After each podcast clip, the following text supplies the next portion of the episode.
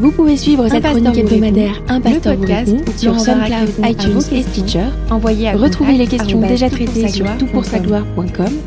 Si vous aimez ce podcast, merci de le partager sur les réseaux sociaux et de laisser une La note question sur qui nous préoccupe pour ce À podcast est liée aux généalogies que nous trouvons dans l'évangile de Matthieu chapitre 1. Pourquoi? Parce que c'est dans la Bible et que c'est intéressant, et aussi parce que c'est Noël 2021 et que la naissance de Christ peut nous intéresser en cette période, et enfin parce que très souvent on néglige de lire la généalogie de Jésus. Les généalogies en général. C'est pas il faut l'admettre, le texte le plus parlant. Et lorsque dans notre culte personnel, nous recommençons à lire le Nouveau Testament et que nous tombons sur cette liste, on la parcourt très vite et on enchaîne. Or, j'ai eu le privilège il y a quelques années de prêcher sur l'ensemble de l'évangile de Matthieu. Et si on croit à la valeur de la prédication textuelle, et notamment de la prédication textuelle suivie, eh bien, on est tenu de parcourir l'ensemble des textes de l'écriture. Et voilà qu'il fallait traiter de cette généalogie. Que tirer de ce texte pour une prédication Alors je vous livre en un raccourci de ce que j'ai pu y trouver. J'ai trouvé que c'était fascinant et j'espère que cela vous encouragera et vous émerveillera du plan de Dieu qui a permis qu'à un moment donné, Jésus naisse et accomplisse ainsi une prophétie, des prophéties de longue date et qui nous permettent d'avoir une relation rétablie, restaurée avec, euh, avec Dieu. Première remarque que je ferai, j'en ferai trois, c'est que Jésus est le roi messianique. C'est ainsi que le texte commence, généalogie de Jésus-Christ, fils de David, fils d'Abraham. Généalogie de Jésus-Christ. Christ est l'équivalent du terme grec, euh, euh, l'équivalent grec, pardon, du terme hébreu Mashiach, euh, Messie. C'est quelqu'un qui est oint pour accomplir une mission, pour accomplir un travail particulier. Le texte s'applique à des personnages de l'Ancien Testament qui accomplissent une mission particulièrement utile pour le peuple de Dieu. Mais bien sûr, il y a dans l'Écriture tout, un, fil rouge de promesses qui concerne la venue de quelqu'un de particulier qui va renverser euh, les effets du péché de Genèse chapitre 3 et qui va restaurer euh, l'humanité. Le oint qui nous est annoncé, c'est un fils de David, en référence à l'alliance que Dieu fait avec David en 2 Samuel chapitre 7, une alliance fondamentale qui s'établit à lui et avec lui et sa descendance. Et le verset 16 de, de Samuel 7 nous dit Ta maison et ton règne seront pour toujours assurés, ton trône sera pour toujours affermi. Et Dieu prend le soin de dire que même si ton fils était infidèle, je resterai fidèle à cette alliance. Il y a donc quelque chose de très fort dans l'alliance de, euh, qu'on appelle l'alliance davidique, en sorte que le Messie qui vient est un Messie qui doit accomplir ou démontrer son ascendance avec David. Deuxièmement, c'est un descendant d'Abraham. Abraham, personnage tellement clé de la rédemption, au chapitre 12 et au chapitre 15 de Genèse, nous lisons que Dieu établit une alliance avec Abraham, une alliance qui fait que les descendants d'Abraham seront le peuple promis, particulier, le, le, peuple mis à part pour Dieu. Ils auront une terre promise et, et c'est ce qui nous intéresse, le verset 3 de Genèse 12 nous dit Je bénirai ceux qui te béniront, je maudirai celui qui te maudira, toutes les familles de la terre seront bénies en toi. Au travers de Abraham vient celui qui sera une bénédiction pour toutes les nations. Alors, comment se fait-il que le peuple juif n'ait pas reconnu en Jésus le Messie? Bien, d'abord, beaucoup de Juifs dans le temps du Nouveau Testament ont reconnu Jésus comme Messie. quand on lit le livre des Actes, on est marqué de la, du nombre de sacrificateurs, de pharisiens, le nombre de, de, de personnes du peuple juif qui, croient que Jésus est le Messie. Et malheureusement, il y a eu bien des, des situations qui font qu'aujourd'hui le peuple d'Israël n'a pas conscience de cela. C'est en train de changer, je trouve, et je te renvoie à ce podcast 129 avec euh, mon collègue et ami euh, Josué Turnil qui euh, s'intéresse à cette question, puisque je traite de la question quelles sont les objections juives à la messianité de Jésus?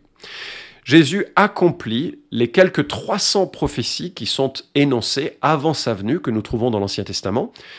Sur ces 300, certaines ne sont que des allusions assez génériques, mais une dizaine, 60, euh, plusieurs dizaines d'entre elles, je crois 60 à 70 d'entre elles, sont d'une précision extraordinaire et qui nous montrent que vraiment euh, seul Jésus peut être le Messie d'Israël. Deuxièmement, c'est un roi Et ça, c'est surprenant. Le texte enchaîne, le texte de Matthieu euh, chapitre 1, enchaîne avec une liste de noms allant d'Abraham à Joseph. Mais plutôt que de lire chaque nom, j'aimerais relever quelques bifurcations intéressantes. Il est le descendant de Judas, Judas, quatrième fils de Jacob par Léa. Lors de la bénédiction prophétique à ses douze fils, Jacob dit Judas est un jeune lion, le bâton de commandement ne s'écartera pas de Judas jusqu'à ce que vienne le Shiloh et que les peuples lui obéissent. Beaucoup y voient dans cette description une allusion au Messie qui allait conduire l'ensemble des nations au Dieu d'Israël. Et nous avons donc un accomplissement. C'est vraiment lui qui est non seulement le fils d'Abraham, le fils de David, mais il est également le fils de Judas, le descendant de Salomon. Et là, il y a une information fascinante. C'est un petit peu complexe, je vais essayer de l'expliquer brièvement. Dieu, euh, David avait promis à sa femme Bathsheba que son fils régnera à sa place.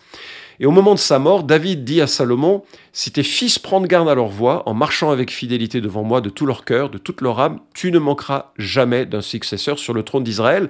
C'est un roi de quatre qui nous le dit, seulement voilà, l'infidélité de Salomon et des autres rois de Juda et d'Israël conduit à cette fin d'une succession complète. Et la lignée se rompt définitivement avec euh, Yekonia.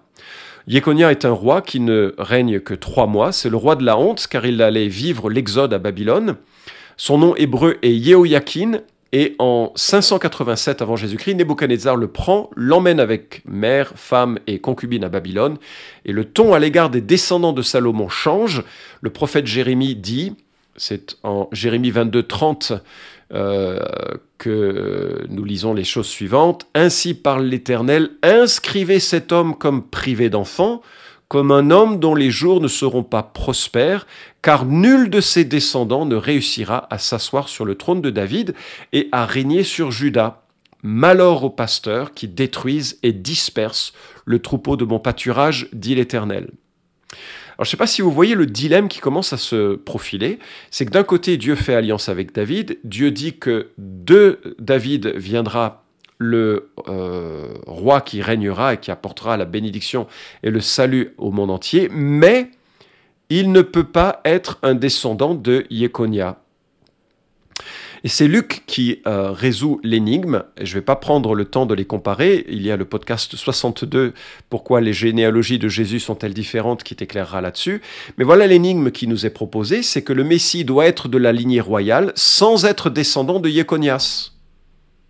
Euh, c'est-à-dire de euh, enfin ça dépend comment on, on l'appelle. Alors Comment est-ce possible?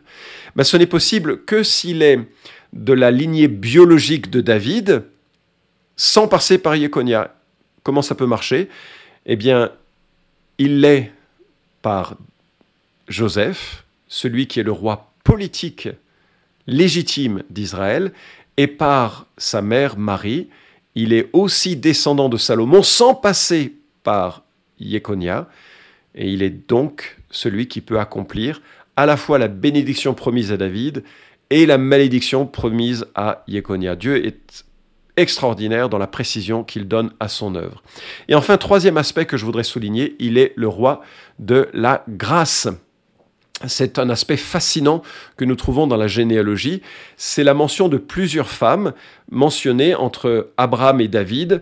Euh, nous avons notamment Tamar, l'incestueuse alors je ne vais pas prendre le temps de décrire euh, la, situation, mais ça concerne l'un des fils de Judas qui était un mauvais bougre et euh, tout un, comportement qui, qui a lieu qui, n'est, qui, qui, est vraiment indigne d'un homme qui se, réclame d'un homme de famille, un homme qui veut être fidèle au, plan de Dieu. Bref, cette femme est incestueuse avec Judas et elle est dans la généalogie de Jésus. Pourquoi?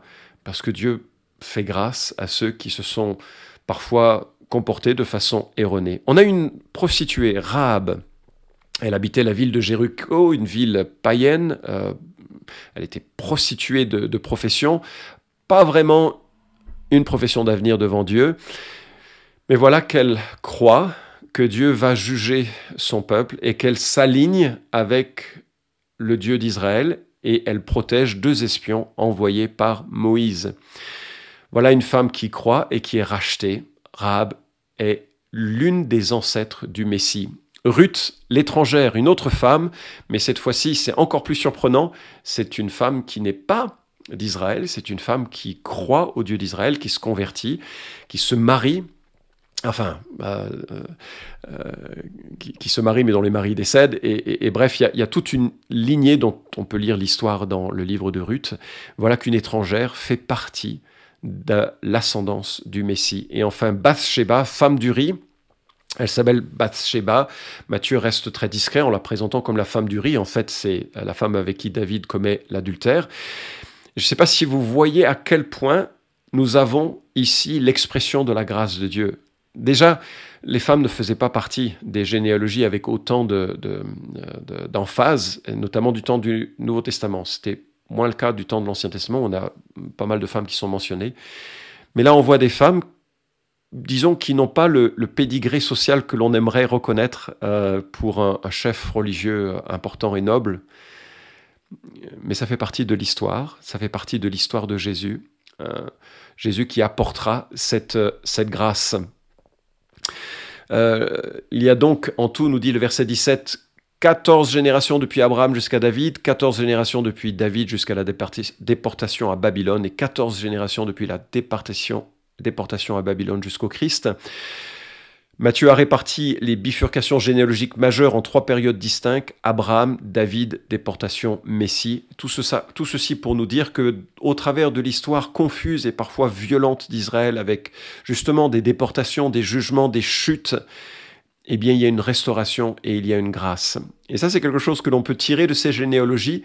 Je ne sais pas quel est ton chemin, je ne sais pas quel est ton parcours, mais Dieu est venu embrasser notre chemin. Il est devenu homme et il a vécu la vie parfaite que nous n'arrivons pas à vivre.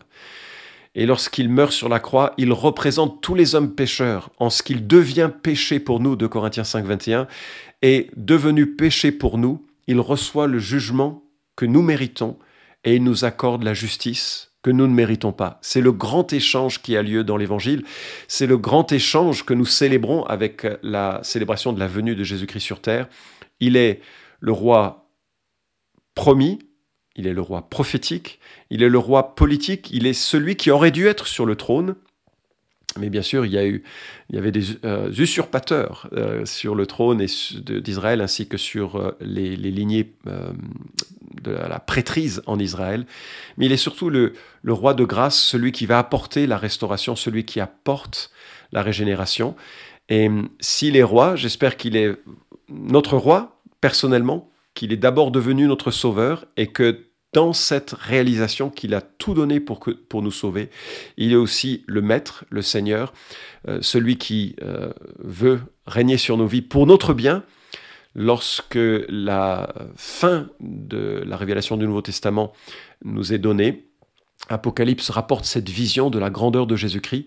Et Noël doit être l'occasion de réfléchir non seulement à cet enfant qui naît, mais aussi à la grandeur de celui qui est né pour nous mener à Christ. Et je lis, euh, pour nous mener au Père. Et je lis en Apocalypse 1, 12 à 18, je me retournais pour découvrir la voix qui me parlait. Après m'être retourné, je vis sept chandeliers d'or et au milieu des chandeliers, quelqu'un qui ressemblait à un fils d'homme. Il était vêtu d'une longue robe et portait une ceinture d'or sur la poitrine. Sa tête et ses cheveux étaient blancs comme laine blanche, comme neige. Ses yeux étaient comme une flamme de feu. Ses pieds étaient comme du bronze qui semblait rougi au four. Et sa voix était comme la voix des grandes eaux. Il avait dans sa main droite sept étoiles. De sa bouche sortait une épée aiguë à deux tranchants, et son visage était comme le soleil lorsqu'il brille dans sa force. Quand je le vis, je tombai à ses pieds comme mort. Il posa sur moi sa main droite en disant Sois sans crainte. Moi je suis le premier et le dernier, le vivant. J'étais mort, et me voici vivant au siècle des siècles. Je tiens les clés de la mort et du séjour des morts. Fin de citation. J'espère que vous avez fait vôtre cette euh, euh, perspective sur Christ, qu'il est le Sauveur, le Roi, qui s'invite dans nos vies, qui invite une repentance sur nos manquements, une foi dans sa médiation, une foi dans son sacrifice pour nous, et une vie totalement dévouée, dédiée à lui, pour que par son Esprit Saint maintenant vivant en nous, nous puissions vivre sous sa royauté.